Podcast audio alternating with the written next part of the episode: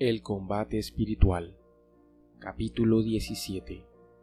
¿De qué manera deben reprimirse los movimientos repentinos de las pasiones? Hay ataques imprevistos y traicioneros de las pasiones que si el alma no está prevenida y preparada le pueden proporcionar muy amargas derrotas. Son como esas emboscadas que los bandoleros les tienden a las fuerzas del orden y que les causan muy dolorosas bajas, porque les sorprenden en los sitios donde menos se imaginaban y de la manera que los militares no habían pensado que les iban a atacar. Así le sucede al alma.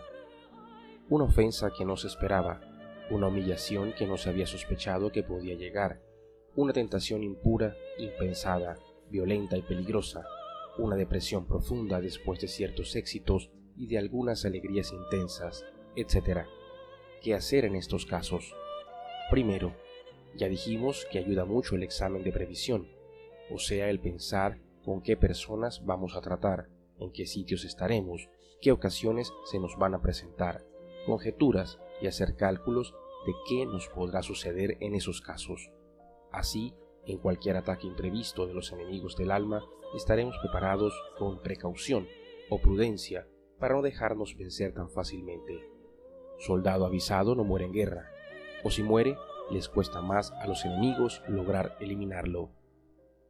Segundo, en estos casos de ataques sorpresivos es sumamente conveniente levantar el corazón a Dios y pedirle su ayuda. Muchos y muchas sucumbieron en la tentación porque en ese preciso momento se les olvidó encomendarse a nuestro Señor. No hay otro momento en el que sea tan necesario, diríamos tan obligatorio, el rezar, como en los momentos de tentación imprevista y repentina.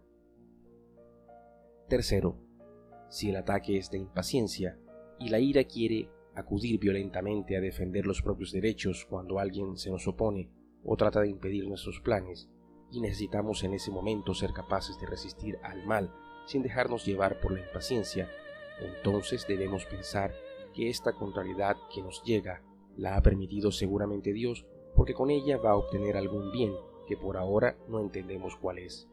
Entonces hay que decirse a sí mismo, pero ¿por qué no aceptar esta cruz que el Señor me envía? No es tal o cual persona la que me trae esta contrariedad, es el Padre Celestial que la ha permitido y todo lo que Él permita que me suceda es para mi mayor bien. Cuanto más sufra, más me pareceré a mi Redentor crucificado, y cuanto más semejante sea Jesús, más alto será mi puesto en la gloria celestial. Y seguir pensando, el Divino Maestro dijo que los que sufren con paciencia poseerán la tierra.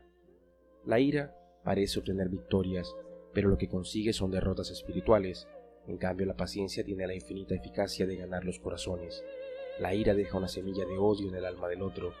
La mansedumbre fortalece la propia personalidad. La ira en el primer momento parece justificada. La mansedumbre no le acepta las falsas excusas al mal genio.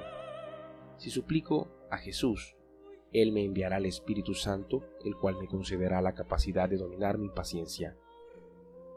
Cuarto, un gran remedio. Para no sucumbir ante los ataques imprevistos, hay que ir quitando y tratando de disminuir el efecto hacia aquello que nos hace pecar. Así, por ejemplo, si es una amistad dañosa, recordar lo que decía San Pablo, las malas amistades corrompen las buenas costumbres, y decirse, esta amistad me hace mucho mal, no me conviene de ninguna manera. Si el ataque de ira es porque nos quieren quitar algo que nos pertenece, hay que irse convenciendo de que mientras menos apegado tengamos el corazón a los bienes de la tierra, tanto más libres seremos y más elevará nuestro espíritu hacia Dios.